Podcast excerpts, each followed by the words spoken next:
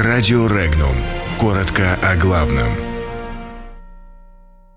В России не увидели оснований для возвращения в Парламентскую ассамблею Совета Европы. Россия не вернется в Парламентскую ассамблею Совета Европы. Facebook установит слежку за русскоязычными пользователями в Прибалтике.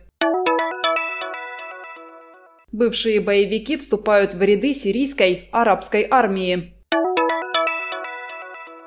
В Госдуме предложили провести военные учения в Японии. Краснодарский судья, сбивший девушку на переходе, подал в отставку.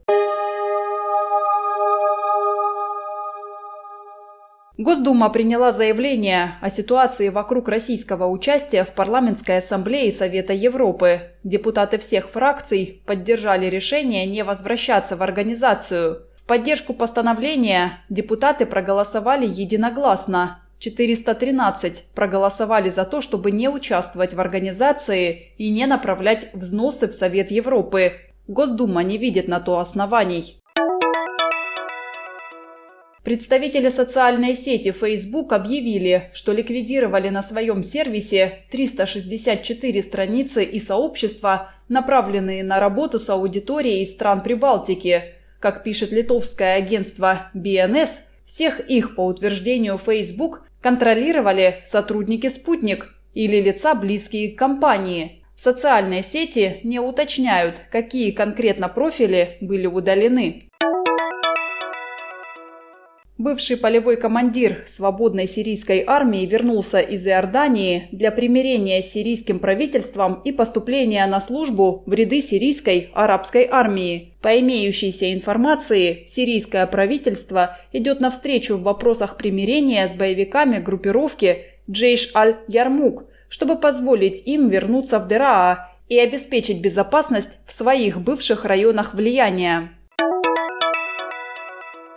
Лидер ЛДПР Владимир Жириновский предложил провести совместные российско-японские военные учения, чтобы те видели, как российский десант удачно приземляется на японскую землю. По его мнению, хамить и наглеть японцы не имеют права. Жириновский сделал вывод, что продолжается состояние войны.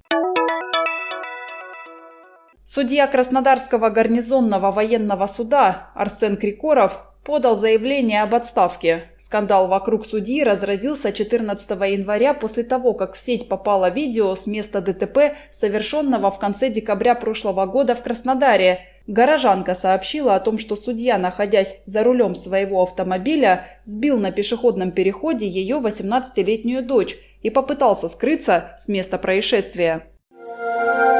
Подробности читайте на сайте Regnum.ru.